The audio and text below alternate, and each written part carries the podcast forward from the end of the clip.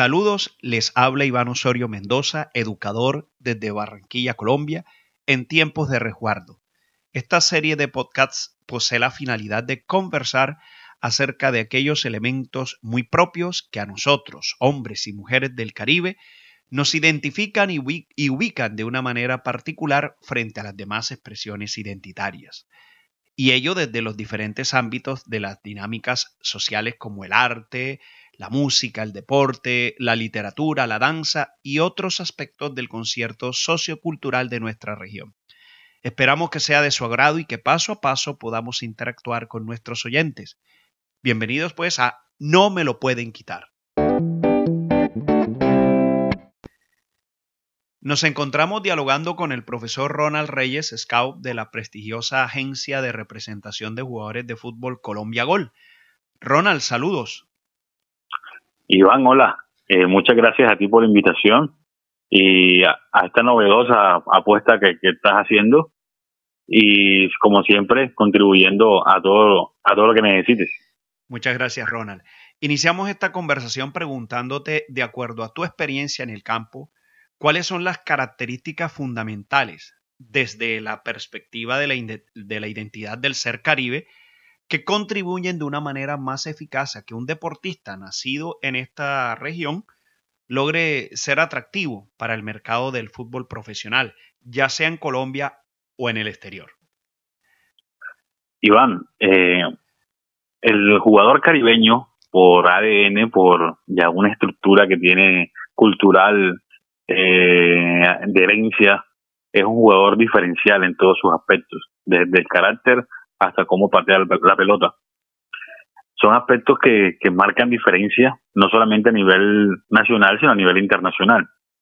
Hace unos años atrás veíamos la selección Colombia, que los jugadores diferenciales de esa selección Colombia que nos llevó al Mundial de Brasil eran netamente costeños, caso Falcao, Teófilo, eh, en su momento, jugadores que aportaron mucho para que Colombia regresara por fin a un mundial. Y si lo llevamos al campo juvenil, eh, estos jugadores, estos chicos que van saliendo ahora, eh, su gran factor diferencial dentro de la cancha es la gran calidad técnica que tienen. Y digamos que en aspecto cultural, el desparpajo con que afrontan cada competencia. Eh, les da lo mismo jugar en el patio de su casa o en una cancha o en una situación de, de competencia extrema, digamos una final o un torneo importante. Ahora, desde otra perspectiva, Ronald, eh, ¿cuáles son, a tu parecer, aquellos rasgos identitarios caribeños que pueden contribuir en la aceptación del deportista de la región caribe en otros ámbitos socioculturales? ¿Y cuáles son esos motivos fundamentales? Ya habías mencionado anteriormente eh, algunos de esos rasgos, el desparpajo, eh, el ser muy auténticos, pero ¿qué otros elementos de esos identitarios em, se convierten en plataforma fundamental para la promoción del deportista en formación de esta región del país? El jugador caribeño es como el camaleón, se adapta a la mayoría de situaciones. Esos que están destinados con estrella eh, que pueden cambiar su, su futuro a través del deporte, no sé, llámese fútbol o llámese cualquier otro deporte, están condicionados a triunfar, ellos tienen esa gran virtud de ser camaleónicos. ¿Como qué? ¿Qué rasgo cultural nato del jugador caribeño? Como te mencionaba ahorita, el desparpajo, eh, ese, ese del, ser abierto, que llaman coloquialmente mamador de gallo, eh, que es entrón, que a veces es algo imprudente, pero la imprudencia para triunfar es necesaria.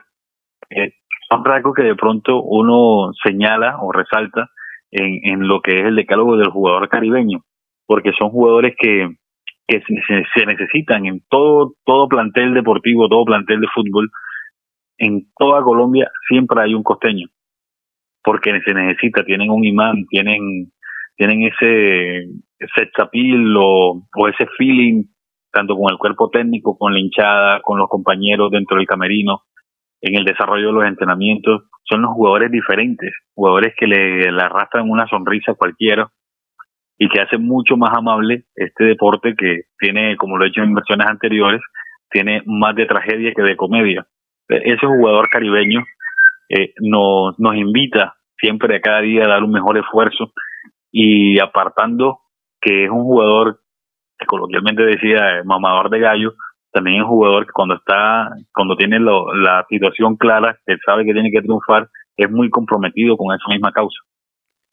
Bueno, y si esos son los rasgos identitarios que facilitan la promoción de ese talento, ¿cuáles son esos rasgos también identitarios que de alguna manera afectan esa promoción del deportista en formación del Caribe? Bueno, el facilismo. Creen que en algunos casos muy puntuales, no todos, porque la gran mayoría eh, corresponden al, allá lo señalado anteriormente, en algunos casos eh, creen que ya todo lo tienen y, o todo lo merecen. Eh, cuando de verdad no han otorgado nada al fútbol. El fútbol tiene algo muy claro y es una regla básica. Si le das migajas al fútbol, el fútbol te devuelve migajas. Si le apuestas todo al fútbol, el fútbol te da todo. Entre los rasgos negativos del jugador caribeño está el facilismo. Eh, que démelo todo porque yo tengo ciertas condiciones y sobresalgo por encima de los demás. Eh, a veces es bueno creer en su proyecto de vida, pero no pasar por encima del de otros.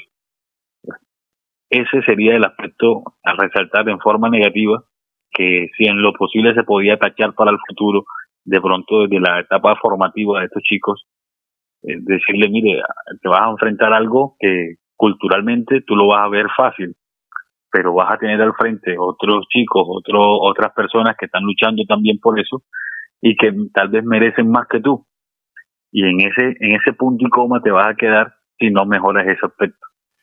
Bueno, Ronald, frente a todo, a todo ello, entonces, ¿cuál debería ser la preparación óptima, de acuerdo a tu experiencia, eh, frente al reto de no abandonar aquellas expresiones identitarias, es decir, ser muy auténtico, de, de, ser nacido en el Caribe, ser muy auténtico con relación a ello, pero a su vez ser atractivo para la promoción del talento de ese deportista en formación. ¿Cuál debería ser entonces la preparación óptima para combinar estos dos aspectos? Iván, si me permite, no sé si la respuesta cabe mencionar nombres o dar ejemplos puntuales. ¿Me permite mencionar algún nombre? Claro que sí.